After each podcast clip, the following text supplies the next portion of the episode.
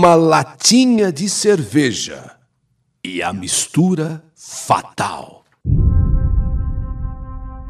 Percebíamos que você não era feliz como desejava ser, meu querido irmão Wilson.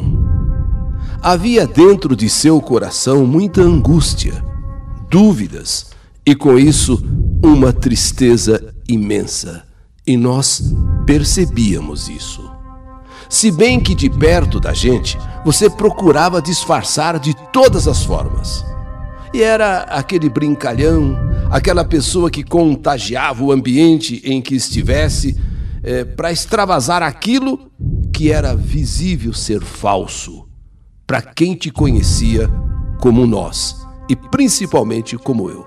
Você vivia, vamos dizer assim, um papel para disfarçar o que de fato você sentia dentro do seu coração. Quando você, meu irmão, vinha em casa, você se transformava. Era brincando com as minhas filhas, era rindo, cantando karaokê, sim, com elas, karaokê, fazia, você cantava karaokê com elas, corria pela casa fazendo bagunça. Porém, quando quando você se cansava, quando você se sentia cansado, quando você parava, eu percebia no seu olhar e nos seus gestos como você era uma pessoa sofrida e que procurava disfarçar. Porém, de nada reclamava para não perturbar a nós. O problema, no entanto, era entre você e sua esposa.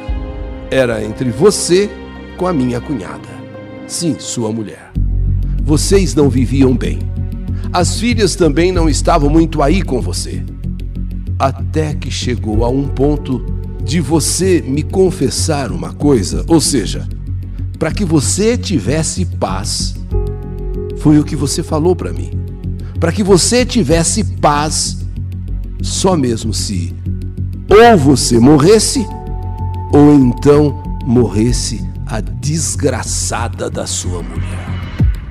Foi num momento, talvez, de necessidade de extravasar o que você segurava dentro de você.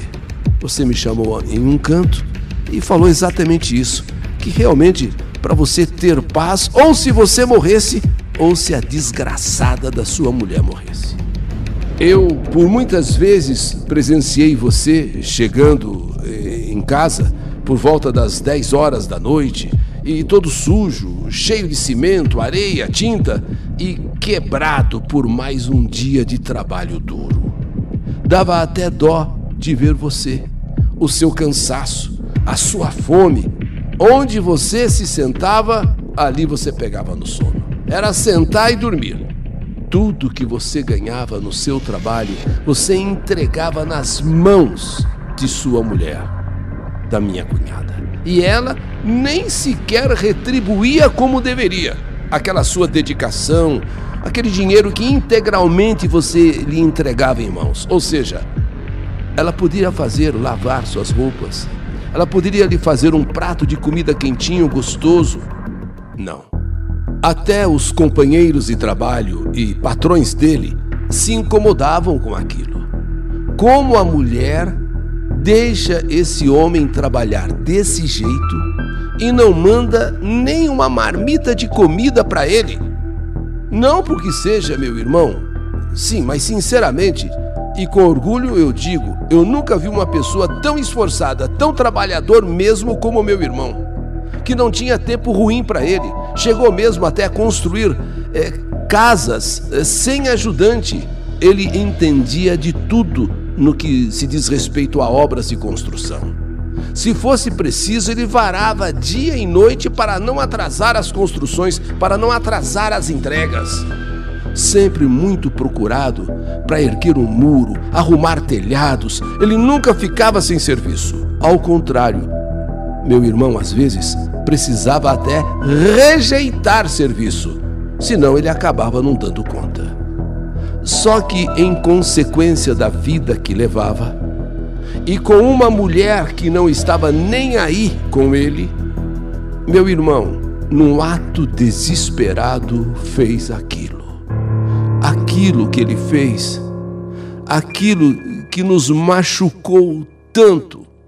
Sim, não sabemos se ele fez aquilo para dar um susto na mulher, chamar a atenção da mulher, dar uma chacoalhada na mulher, ou realmente fez aquilo com a intenção de morrer. Nós temos dúvida: será que ele quis dar um susto ou será que realmente ele quis morrer? Mas o que o meu irmão fez que custou a vida dele? O que o meu irmão fez teria sido para chamar a atenção da mulher ou ele queria realmente pôr um ponto final na vida? Na verdade, meu irmão preparou, sim, um veneno que se usa para matar pulgão das verduras. Ele pegou aquele veneno que ele já conhecia e ele misturou dentro de uma latinha de cerveja. E aí, como se estivesse tomando cerveja, na verdade era uma cerveja batizada. Era uma cerveja misturada com aquele veneno que se usa para matar pulgão das verduras. E é assim que ele fez essa mistura e tomou aquela cerveja, ou melhor, aquele veneno misturado com cerveja, ele começou a passar mal.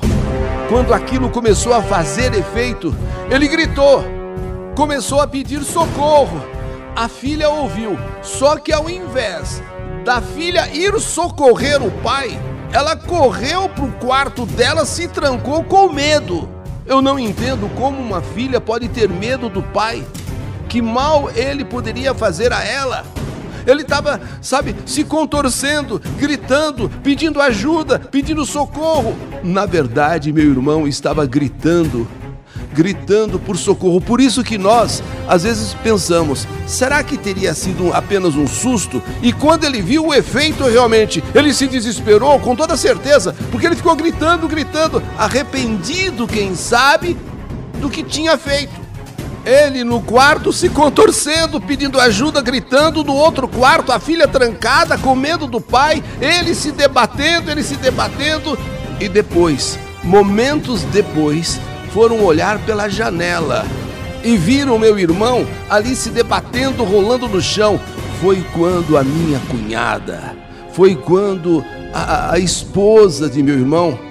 Então aí sim entra no quarto Onde está o meu irmão ali se contorcendo, sabe, gritando, pedindo socorro, ao invés de arrumar socorro, ao invés de, aj de ajudar, ao contrário, ela ficou chutando o meu irmão, chutando meu irmão, com raiva dele ter feito o que fez. É, é impressionante, ela ficou chutando, chutando, e ela própria confessou ter feito isso. Na verdade, meu irmão tomou um veneno como eu já disse, aquele que se usa para matar pulgão das verduras. Ele já conhecia esse veneno.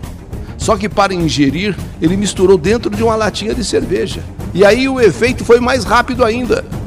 Meu irmão ainda sofreu muito para morrer.